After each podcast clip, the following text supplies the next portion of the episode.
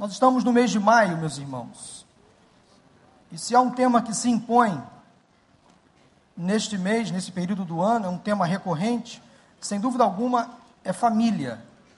Nós estamos desde o primeiro domingo do mês de maio ouvindo sobre família. Pastor Vander vem pregando sobre família. E eu quero ser repetitivo nesta noite. Eu quero falar também sobre família, porque todos aqui sem exceção, fazem parte de uma família. Se você é solteiro, é casado, divorciado, viúvo, todos nós fazemos parte de uma família. E a Bíblia, nossa única regra de fé e prática, e é o manual da família, ela nos oferece muitas lições, preciosas lições sobre a vida familiar, sobre a vida doméstica. E observando os fatores tempo e cultura, as famílias da Bíblia sofreram os mesmos ataques que nós enfrentamos hoje. Apenas o que nos diferencia é o tempo e, obviamente, a cultura, bem diferente da nossa. A família hoje tem sido muito atacada de todas as formas, em todos os níveis. A instituição casamento está sendo muito atacada na televisão, na mídia. Estão tentando deturpar aquilo que Deus criou para o bem do ser humano. Eu queria que você e comigo pensasse, meditasse numa problemática familiar que nós encontramos na Bíblia. A Bíblia nunca escondeu problemas familiares. Pelo contrário, ela expôs os problemas e nos deixa então lições para nós aprendermos com os erros dos nossos antepassados. Quero chamar a sua atenção para uma passagem muito interessante que está lá no livro de Gênesis, capítulos 29 e 30. Você já ouviu falar em um homem chamado Jacó? Jacó era filho de Isaac e de Rebeca. E todo homem, toda mulher, ou a maioria deles, chega uma, uma época da vida que desejam se casar.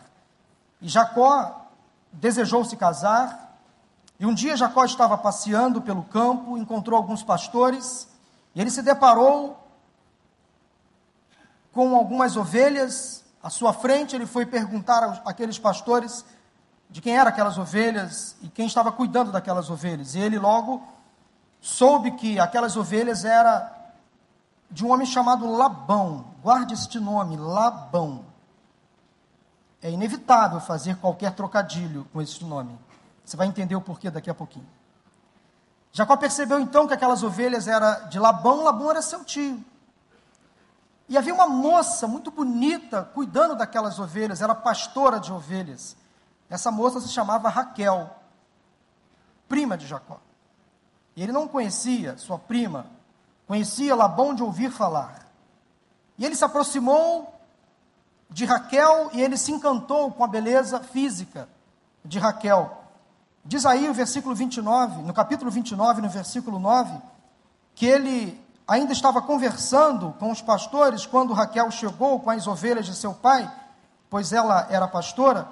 E quando Jacó viu Raquel, filha de Labão, irmão de sua mãe, e as ovelhas de Labão, aproximou-se, removeu a pedra da boca do poço e deu de beber às ovelhas de seu tio Labão. Uma pessoa apaixonada comete loucuras para alcançar o coração da pessoa amada. Jacó, um cavalheiro, resolveu dar água para as ovelhas de Labão beber. E quem estava cuidando dessas ovelhas era Raquel. Então Jacó, muito esperto, atenção rapazes, se vocês querem ganhar uma moça, dê água para as ovelhas do pai dela. E Jacó então deu água para as ovelhas de Labão, impressionou Raquel. Poxa, que rapaz educado. É claro que qualquer moça ficaria encantada com um gesto tão nobre, assim, tão carinhoso, tão cordial, tão cavalheiro. Afinal de contas, cavalheirismo hoje parece que é uma coisa ultrapassada. Meninas, verdade ou mentira? Estou na dúvida. Cavalheirismo hoje é uma coisa ultrapassada, verdade ou mentira? Ah, então, rapazes, olha aí, trate de ser mais cavalheiros, viu? Principalmente aqueles que estão solteiros. E cavalheirismo no casamento continua. Não tem que ser cavaleiro só para alcançar o coração da moça amada, não. Tem que permanecer cavaleiro durante todo o relacionamento. Amém ou misericórdia, moças? Fala, Deus. Tudo bem assim? Ok. Então Labão ou melhor, Jacó resolveu dar água para as ovelhas que Raquel estava cuidando. E versículo 12 diz assim, versículo 11, olha só que coisa interessante. Depois Jacó, que rapaz saidinho, né? Beijou Raquel. Aí não disse se foi beijo no rosto ou na boca, diz que beijou. Então beijou, tá bom? Foi um beijo no rosto ou na testa como um beijo de carinho, de respeito. Ele beijou Raquel. E olha só o que aconteceu com Jacó e começou a chorar bem alto. Amor à primeira vista, você crê nisso? Um homem fisgado pela beleza de uma mulher, ele beija Raquel e chora alto. Você já viu uma loucura de amor? Essa é uma loucura de amor. Jacó começou a chorar, então contou a Raquel que era parente do pai dela. Nós somos primos, seu pai é meu tio. Que Jesus cidência, Raquel. Que coisa engraçada nos encontrarmos aqui que fruto do acaso. Então, ele, e ela foi correndo contar tudo a seu pai. Aí a moça se engraçou por cima do rapaz. Poxa vida, o rapaz tão educado. E ela foi correndo contar para o seu pai: Moça, atenção, compartilhe com seu pai qualquer indivíduo que chegar à sua frente com intenções de namoro. Pai, mãe, amém ou misericórdia? Amém. Então, moça, não esconda nada do seu pai. Se estava chegando alguém ali cercando, voando que nem gavião, conta para o seu pai. Conta, conta para sua mãe.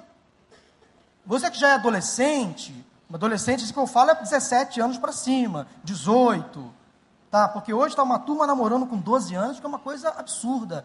12 anos está namorando já, que negócio é esse? Não. Então, assim, Adolescente 17 para cima, tá bom essa idade, pai ou mãe? Amém ou misericórdia?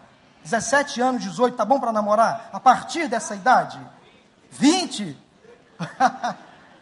Tem que contar para o pai e para a mãe, não pode esconder do pai e da mãe. Quando começa a namorar, porque o namoro é inevitável, faz parte.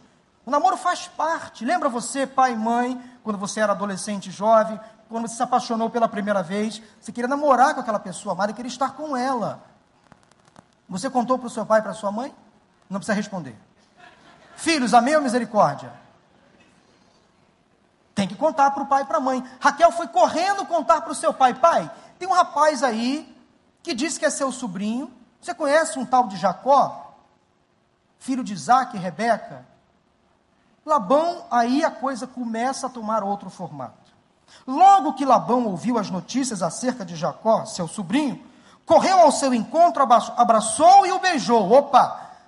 Labão estava com outras intenções com seu sobrinho. Você vai perceber daqui a pouquinho o trocadilho inevitável deste nome Labão. Depois levou para sua casa e Jacó contou-lhe tudo o que havia ocorrido. Então Labão lhe disse: Você é sangue do meu sangue, vem para minha casa. Já fazia um mês que Jacó estava na casa de Labão.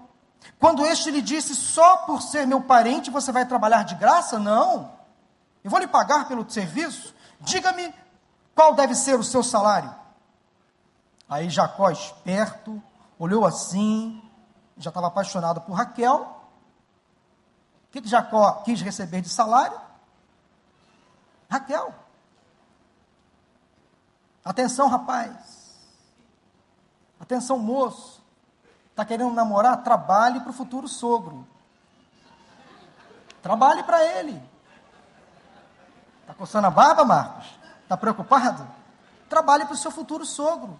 Vai preparando o terreno. Ora, Labão tinha duas filhas, versículo 16 de Gênesis 29. O nome da mais velha era Lia. Aí o problema começa. E o da mais nova, Raquel.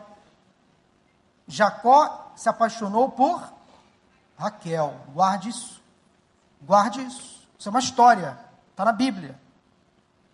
Ora, Lia tinha olhos meigos, mas Raquel era bonita e atraente. Se você, rapaz, tivesse du duas opções, duas moças para se casar, você se casaria com aquela que tem olhos meigos ou com aquela que era bonita e atraente?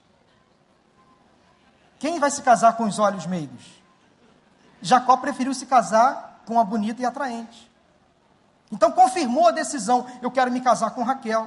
E disse: Olha a proposta que Jacó fez a Labão: trabalharei sete anos em troca de Raquel, sua filha mais nova. Veja bem, Acordos, quando são feitos, têm que ser cumpridos. Jacó fez um acordo com Labão: Eu trabalho para o senhor sete anos, em troca de Raquel, sua filha mais nova.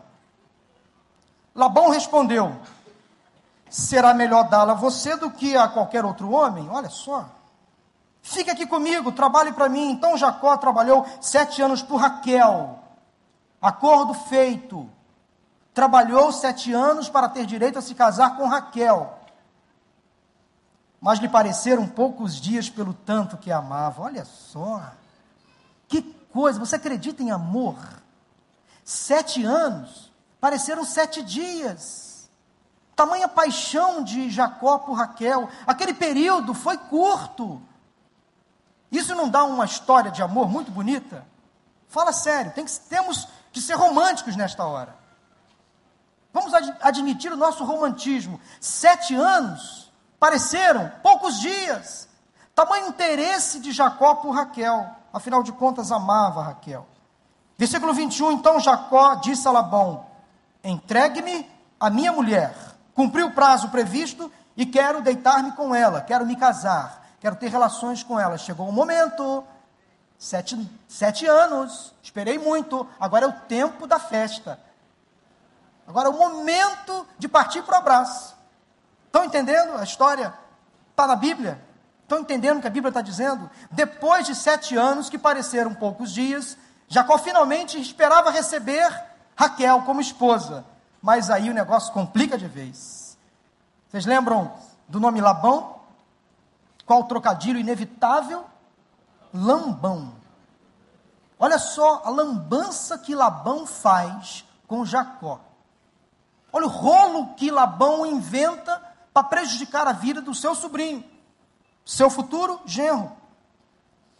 Versículo 22: Então Labão reuniu todo o povo daquele lugar e deu uma festa.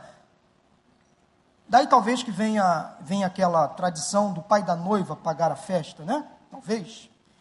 Labão deu uma festa, mas quando a noite chegou, olha só que cara marada complicado, enrolão.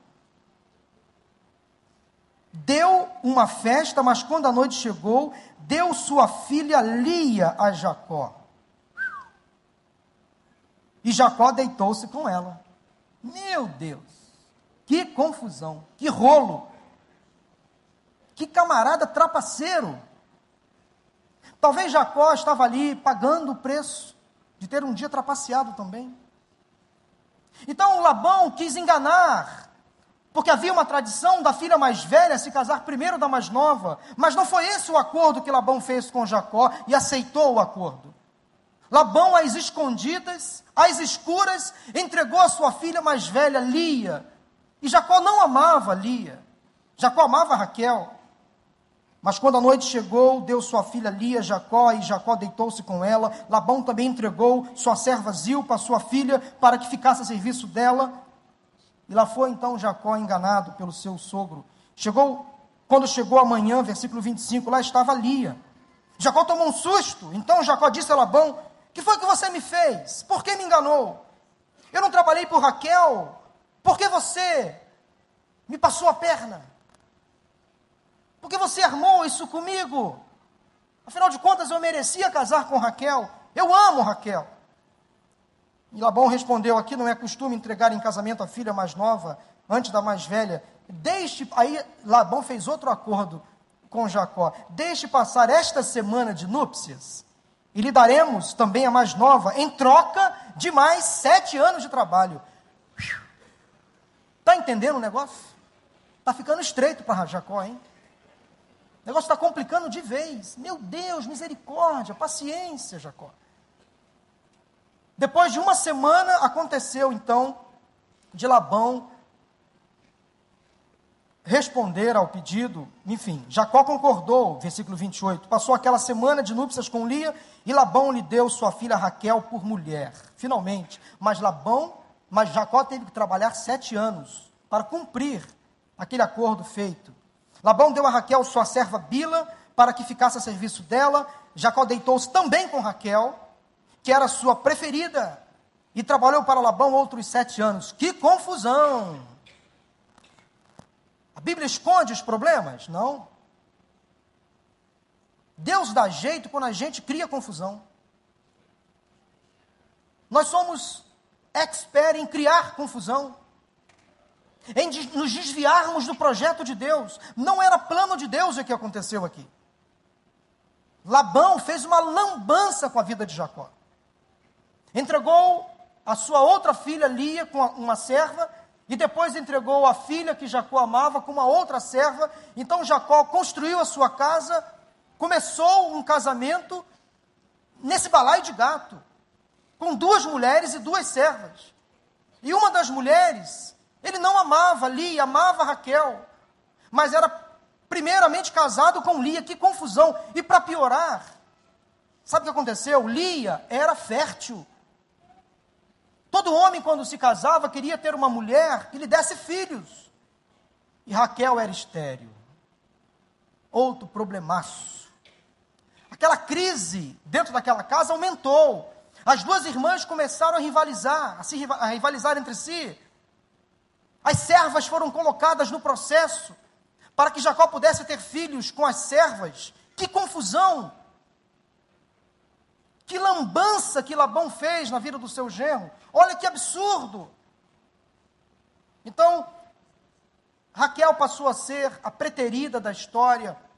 Lia se encheu de orgulho, afinal, dava filhos para Jacó.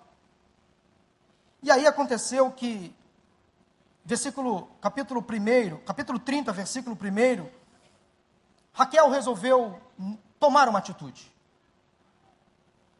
Dê-me filhos ou morrerei. Foi o pedido que Raquel fez a Jacó.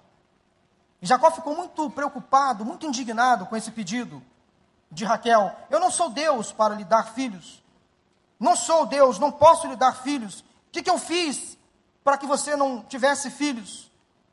Então, Raquel coloca a sua serva à disposição de Jacó. Jacó tem relações com a serva, tem filhos com esta serva. Mas finalmente Deus ouve a oração de Raquel, e lá no versículo 22 do capítulo 30, diz que Deus lembrou-se de Raquel, Deus ouviu o seu clamor e a tornou fértil. Raquel engravidou, deu à luz um filho e disse: Deus tirou de mim a minha humilhação. Daí nasceu José. A palavra, o nome José significa aquele que acrescenta. E Raquel disse que o Senhor me acrescente ainda outro filho. E de fato aconteceu. A partir então do nascimento de José, com a mulher amada, Raquel, a vida de, perdão, de Jacó, já, a vida de Jacó tomou um novo rumo. Nasceu José, fruto de uma relação com a mulher a quem ele de fato amava. A vida de Jacó começa a tomar um outro rumo. O nascimento de José trouxe um diferencial na vida de Jacó. Como é bom quando a gente tem um filho gerado por amor, no tempo certo, no tempo certo de Deus. Como muda a vida de um homem e de uma mulher quando filhos nascem? De forma biológica ou do coração? Então, se você mulher, se você homem não pode ter filhos por razões biológicas, não se sinta furtado, não se sinta prejudicado, não se sinta humilhado, nem preterido por Deus, porque Deus abre outras possibilidades, outras portas podem se abrir. A vida de José, o nascimento de José trouxe a Raquel uma luz, um novo sentido e a Jacó também. Daí Jacó decide voltar para sua terra natal, resolve fazer um outro acordo com Labão.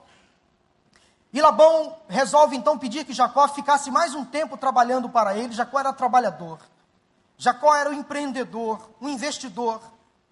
E Jacó trabalhou tanto para o seu sogro que Labão enriqueceu. Jacó era dedicado ao trabalho, então Labão ficou rico, rico com o trabalho de Jacó. Mas chegou um momento que Jacó pensou: agora eu tenho que dar um rumo à minha vida. Agora chegou o momento de eu dar um rumo à minha família. E o versículo 30 do capítulo 30 é crucial nesse processo de mudança que passou a acontecer na vida de Jacó. Leia comigo agora o versículo 30 do capítulo 30 de Gênesis. Jacó disse a Labão: O pouco que você possuía antes da minha chegada aumentou muito, pois o Senhor o abençoou depois que vim para cá. Contudo, quando farei algo em favor da minha própria família? Essa pergunta de Jacó é emblemática. Se você tem o hábito de ah, sublinhar a Bíblia, faça isso agora. Se você tem o seu telefone, o seu iPad, aquele recurso de você apertar, clicar e sublinhar, sublinhe esta frase se possível for. Essa pergunta vai nortear daqui para frente esse nosso sermão. Quando farei algo em favor da minha própria família? Eu queria que você fizesse essa pergunta para você mesmo.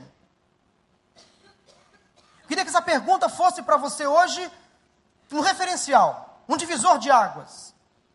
E essa pergunta requer uma resposta temporal.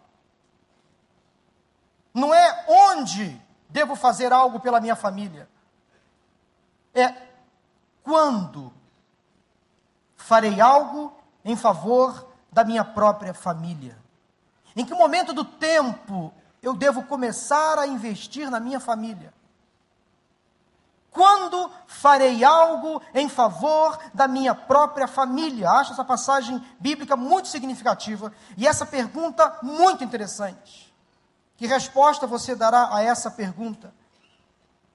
Que resposta você dará a essa pergunta? Faça você mesmo esta pergunta: quando farei algo em favor da minha própria família? Será que você pode responder hoje? Será que a sua resposta pode ser e deve ser hoje? Hoje eu vou começar a fazer algo em favor da minha própria família. E queria que você entendesse família não apenas no âmbito institucional, não na família dos outros, não na família do vizinho, mas na sua família. Todos nós pertencemos a uma família. Então a pergunta que eu quero que você pense em respondê-la agora é exatamente esta: quando, em que momento eu vou começar a trabalhar, a de fato lutar, a investir na minha própria família? A resposta que eu quero que você saia daqui hoje dando é exatamente essa que eu já disse: hoje, hoje é o dia. Hoje é o dia. Como você pode lutar em favor da sua família? Como você pode fazer algo em favor da sua família? primeiro lugar, eu quero dar três respostas para você. Como lutar em favor da sua família? Como você pode se posicionar a favor daqueles que estão debaixo do seu lar, debaixo do seu domínio, aqueles que dormem com você, que se alimentam com você, aqueles que se aquecem com você? Eu queria que você esquecesse um pouco a família do vizinho, a família do irmão que está ao seu lado, que pode estar passando por muitos problemas, mas se concentre na sua família, no seu casamento, nos seus filhos, nos seus irmãos, nos seus pais. Olhe para dentro da sua casa. Como é que está o clima lá dentro? Como é que está o ambiente dentro da sua família, dentro do seu lar, nesses últimos dias? Chegou o tempo, chegou o momento de você parar de procrastinar. Pare de adiar.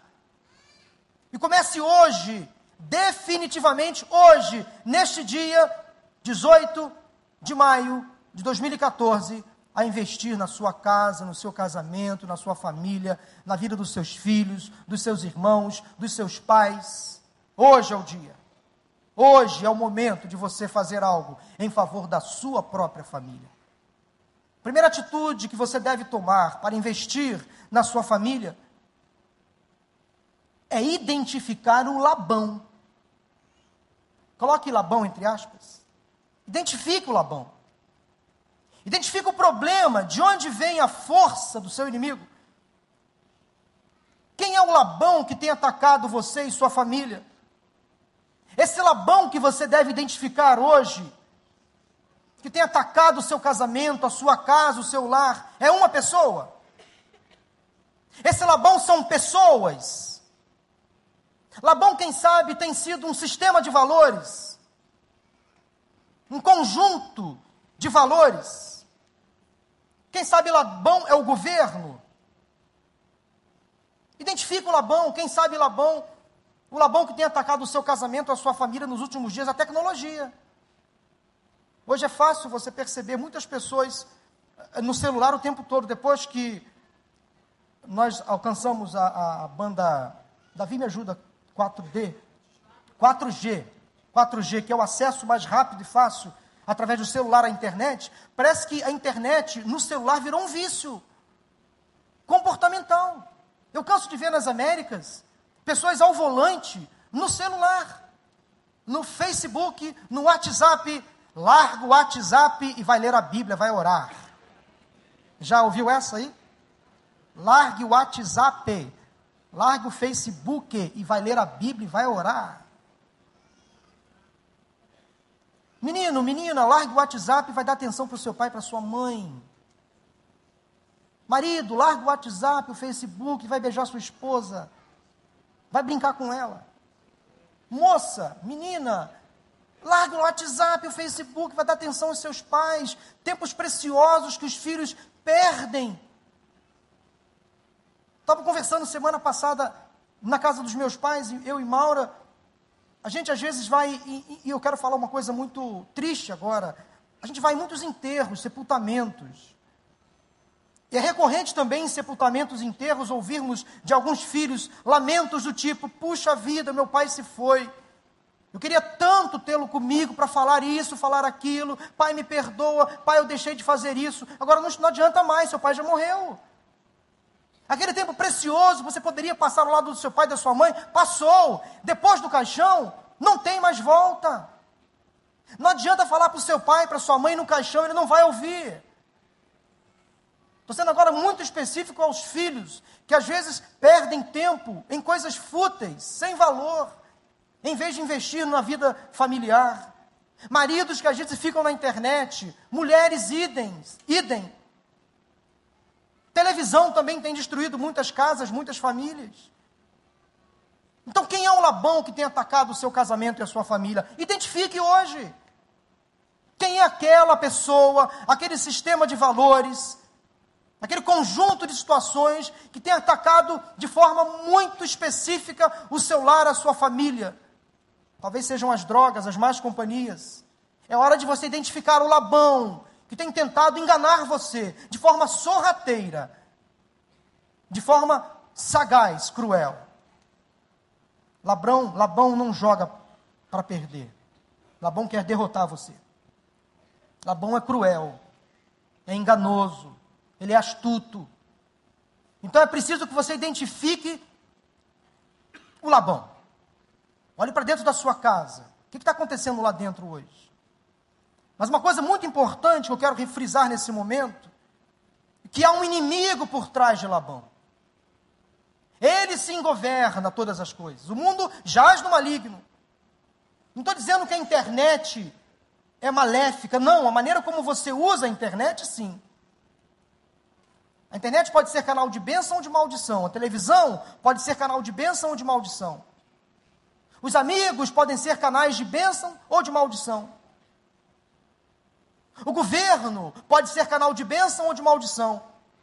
A sua faculdade pode ser canal de bênção ou de maldição, você vai escolher. A sua profissão pode ser canal de bênção ou de maldição, você vai escolher. A questão é quem está por trás dessas coisas? Quem organiza essas coisas? Aí sim, este é o seu inimigo. O seu cônjuge não é seu inimigo. Os seus filhos não são inimigos. O governo não é seu inimigo. Quem é o inimigo? Quem está por trás, maquinando todas essas coisas, tentando destruir a família, minando o casamento entre o homem e uma mulher, relação heterossexual. A Bíblia é muito clara. É quem está por trás de Labão. É quem manipula Labão. Mas é importante você identificar o Labão que tem tentado contra a sua casa, contra o seu casamento. Ele vai fazer de tudo para você perder. Ele vai fazer de tudo para você destruir a sua família. E ele conhece o seu ponto fraco. Vai ser exatamente aí que o inimigo vai tentar usar o Labão que você identificou para minar o seu lar, a sua família, o seu casamento. Satanás pode não estar muito preocupado com a sua vida profissional, com a sua vida acadêmica, mas ele está muito preocupado com a sua família. Assim como Deus luta, se empenha em preservar a família, Satanás luta, se empenha em destruí-la. Então é preciso que você esteja muito atento às artimanhas malignas contra o seu casamento, contra a sua família, contra os seus filhos, contra os seus pais. Estamos em uma batalha espiritual que começou há muito tempo atrás, desde o início, lá no Gênesis, capítulo 3, quando o tentador convenceu a Eva, a primeira mulher, a transgredir o mandamento de Deus. E aí entrou o pecado no mundo, ali começou a batalha espiritual contra a família. A partir desse momento, então, a crise se instala na família. Adão deixou por um instante a sua mulher desprotegida.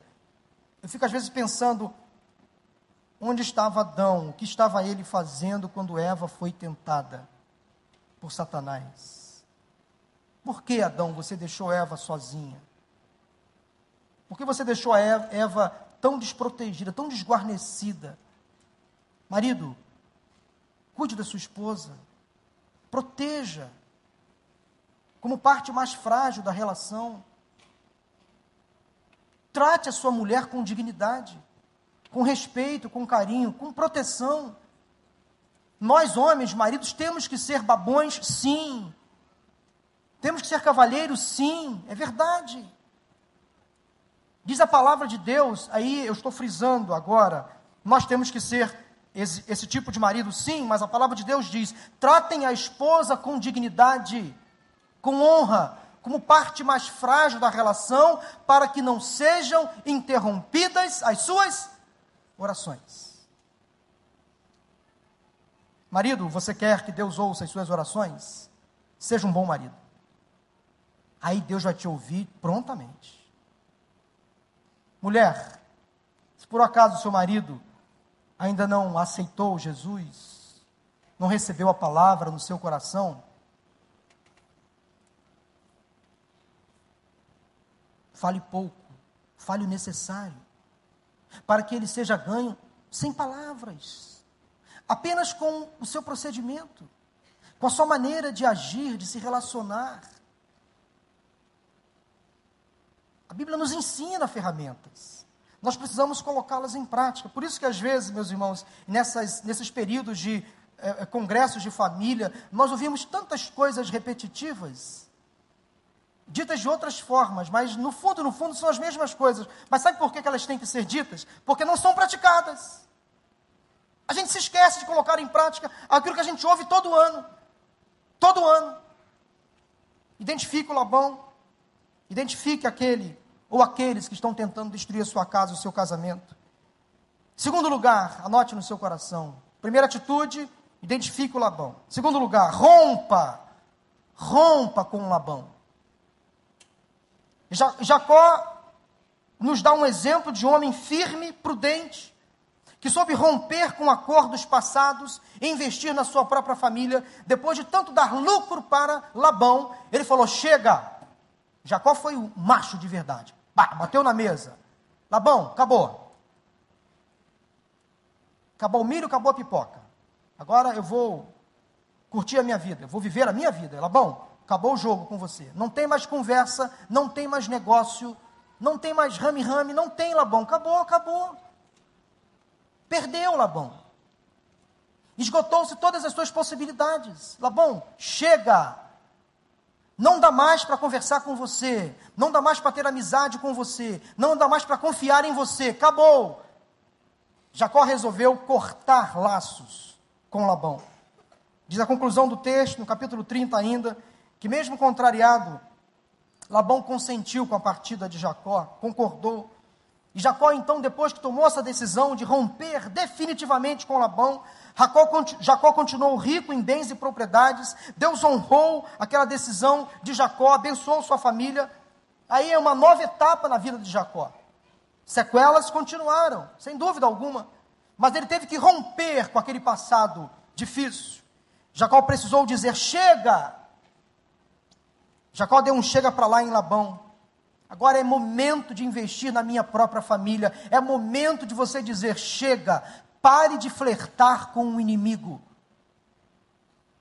Pare de flertar com o perigo. Rompa com o inimigo. Rompa com o Labão. Se você identificou quem está atacando o seu casamento, não negocie mais. Não adie a decisão, rompa de uma vez por todas. Afaste-se de Labão, dos inimigos da família e dos seus assédios sutis e perniciosos. Jacó resolveu não mais se omitir, assumiu seu papel de homem, chefe da casa, e disse: Agora é comigo, agora eu vou tomar posição, agora eu vou ser sacerdote do meu lar, agora eu vou ser um bom marido, vou ser um bom pai. É hora de você romper com Labão. Faça o que Jacó fez. Se preciso, dependendo da situação, chame Labão para uma conversa. Depois, afaste-se dele definitivamente. Não abra mais brechas. Não seja tentado a trazer Labão de novo para a sua vida, para a sua família. Só Deus sabe que o Espírito Santo está exatamente neste momento falando ao seu coração, trazendo à sua mente o que você deve fazer para romper com os inimigos da sua casa e da sua família. Só Deus sabe o que se passa na sua mente agora, eu não sei. O Espírito Santo está falando com você, pastor. Eu sei o que tem atacado a minha família, o meu casamento. Eu já identifiquei. Quando farei algo em favor da minha própria família? Hoje. Hoje é o momento. Já sei quem é o Labão. Agora, vou me afastar dele. Não vou mais trazê-lo para perto de mim. Não vou mais sentar à mesa com Labão. Não vou mais ouvir os acordos que Labão quer fazer. Não vou mais confiar em Labão. Ele já demonstrou que não é uma pessoa confiável, não é um sistema de valores confiável. Agora eu vou partir para investir na minha própria família. Quem é o Labão? Agora afaste-se dele, rompa definitivamente. Terceiro e último lugar. Primeira decisão é identificar Labão. Segunda decisão, romper com Labão. Agora, a mais fácil de todas. Invista na sua família. É tempo de despertar. É momento de sair então desse comodismo, dessa apatia, desse marasmo. É tempo de você olhar para dentro da sua casa e pensar assim: eu preciso investir naqueles que estão aqui. Eu preciso cuidar melhor dos meus filhos. Estávamos conversando hoje, essa semana, terça-feira, na reunião do Conselho Pastoral, uma constatação que a pastora Tamara e a irmã Keila fizeram, que chega a nos entristecer, né, pastor Tiago, pastor Marcos? Muitos pais que estão chegando à conclusão de que nunca falaram de Jesus aos seus filhos, nunca evangelizaram seus filhos. Sabe o que é isso? É exatamente isso. Coisa tão simples. Pais que estão tendo filhos agora na idade da adolescência, da juventude, que nunca pararam para conversar com seus filhos quando eram crianças sobre Jesus. E agora esses filhos estão longe da igreja, não querem saber de Jesus, mas nunca pararam para sentar com esses meninos, com essas meninas, contar histórias bíblicas e falar de Jesus. Sem querer ter a minha família como exemplo, nós não somos exemplo, Apenas um detalhe: Maura teve o privilégio de compartilhar Jesus com Davi quando ele tinha quatro anos. E Davi, com quatro anos, aceitou Jesus no seu coração de forma muito consciente, muito madura. Com quatro anos. Isabel fez a mesma decisão aos seis anos. Que privilégio nosso poder conduzir os nossos filhos, apresentá-los a Jesus. Pai e mãe, quanto tempo você não fala de Jesus para os seus filhos? Ainda dá tempo. Este é o tempo hoje. Marido, quanto tempo você não beija sua esposa? Não diz que a ama? Hoje é o tempo. Hoje é o momento, ainda dá tempo. Este é o dia. Quando farei algo em favor da minha própria família? Hoje. Invista na sua casa. Invista, filhos, na vida conjugal dos seus pais. É muito importante quando os filhos se envolvem no, na, na saúde do relacionamento dos seus pais. Quando os filhos fazem de tudo para que os pais estejam bem. Quando os filhos criam também dentro de casa um clima romântico que respeitam a intimidade da vida dos seus pais. Filhos, lutem pelo casamento dos seus pais. Evitem a rebeldia dentro de casa.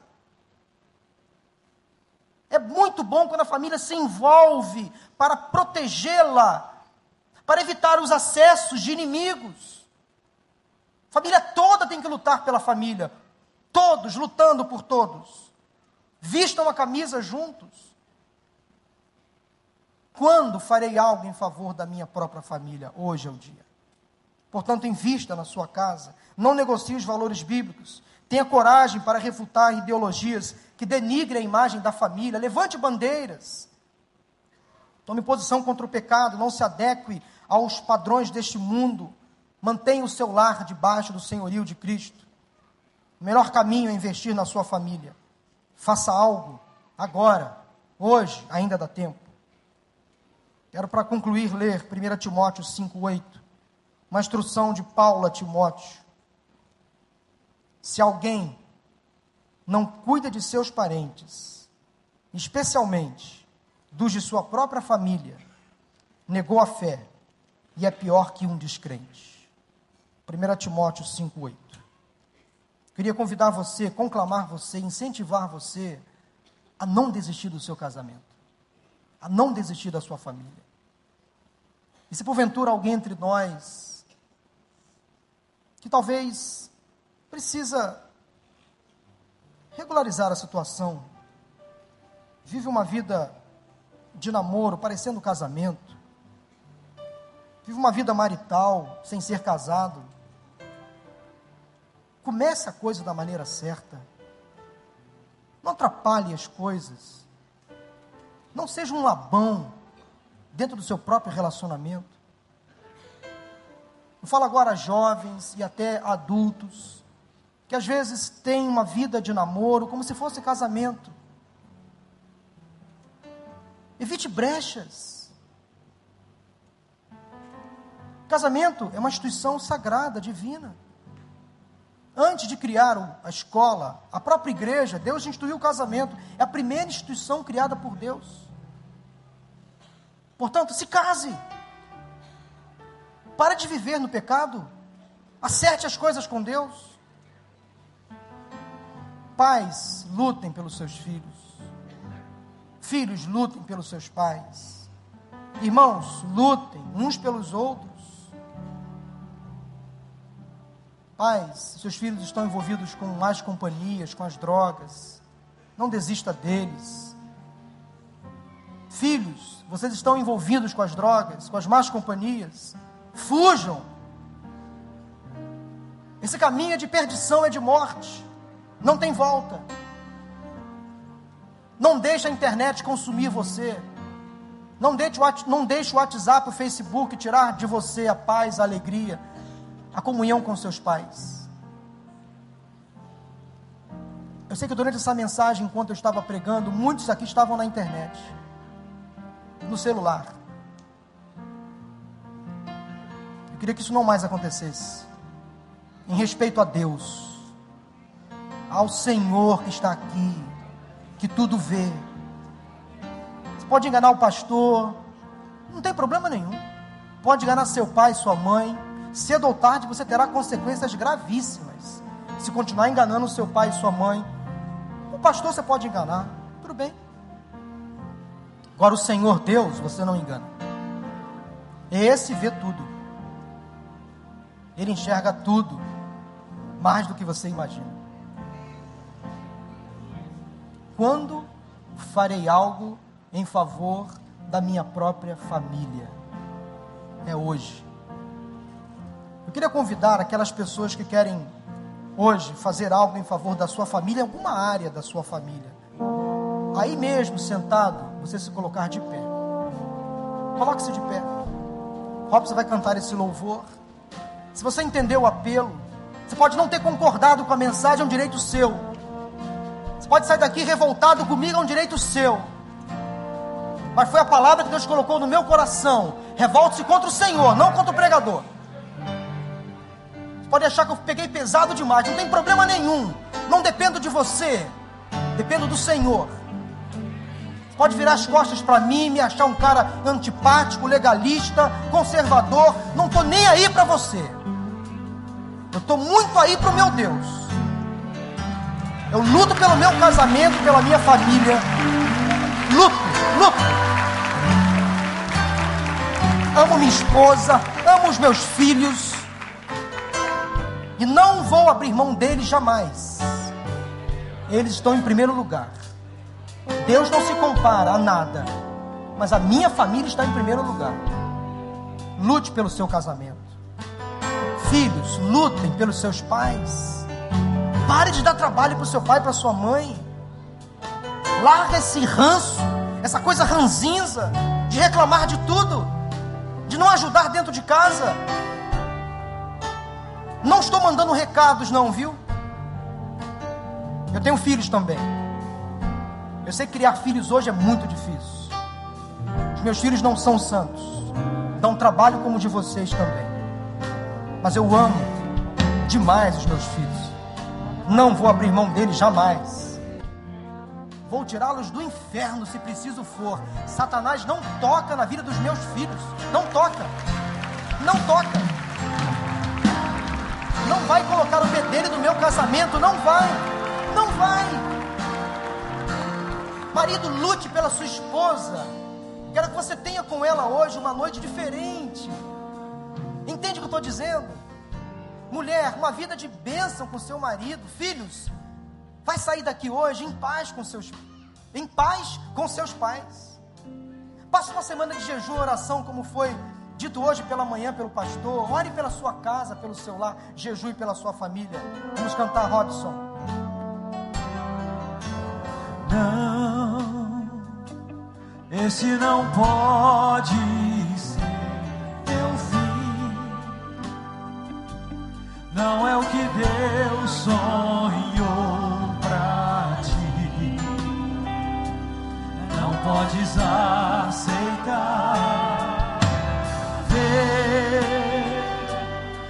tua família se acabar,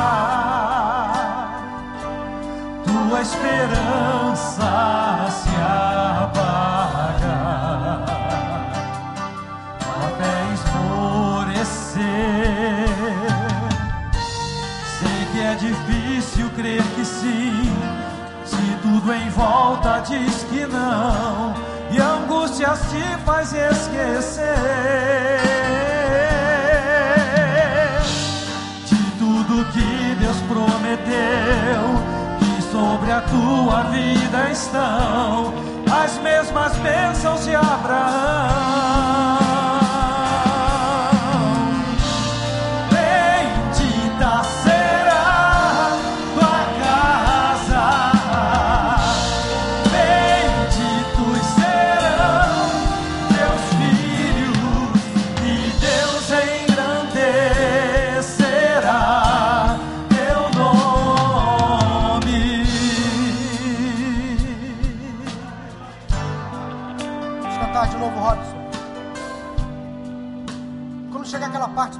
Filhos, eu sei que os adolescentes e jovens têm o hábito de sentar mais naquele canto ali. Fiquem aí mesmo. Os pais, a maioria sentam desse lado do carro, quando chegar aquela hora de bendito serão os teus filhos, virem para lá e profira bênção sobre a vida deles. Que o Senhor guarde vocês, proteja na escola, no trabalho, guarde das más companhias, das drogas, das más amizades. Que Deus cuide e prepare um casamento para vocês santo, no tempo de Deus. Há mulheres aqui que querem engravidar, que sonham em ser mãe, ore ao Senhor nesse momento. Há casais aqui que estão em crise, ore para Deus restaurar hoje. Marido, abre o coração, perdoe, perdoe, prossiga. É hora de cura, de milagre nesse lugar. Deus está aqui. Ele vai quer fazer uma transformação na sua casa, no seu lar. Quando farei algo em favor da minha própria família? Hoje. Hoje é o dia. Vamos cantar de novo, Rosa. Este não pode ser teu fim. Não é o que Deus sonhou pra ti. Não podes aceitar ver tua família